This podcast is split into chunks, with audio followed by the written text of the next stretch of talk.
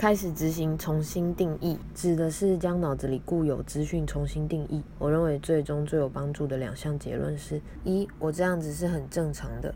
二，每一个人都不一样，听起来很容易理解的两句话，却很容易被我们忽略。接下来，请你和我一起练习重新定义这个运动。例如，我们用“好坏”两字来定义情绪。于是下意识里会去打压愤怒、忧郁、悲伤等所谓坏的情绪，认为这样的情绪不应该存在。但事实上，这些情绪每个都是一个讯号，我们不应该再忽略他们，别再称他们是软弱或者疯狂的象征，而是去倾听这些讯号。坏情绪的出现代表某些精神需求未得到满足。再来，从小到大，我们对于合理长相的印象，往往是被媒体给形塑。其实我们并没有见过那么多其他真正的人的身体，就连自己身体某些部位的模样。也不曾端详过。哎，你的身体只要能良好运作，它就是正常而美丽的，独一无二且包含在人类长相的光谱里。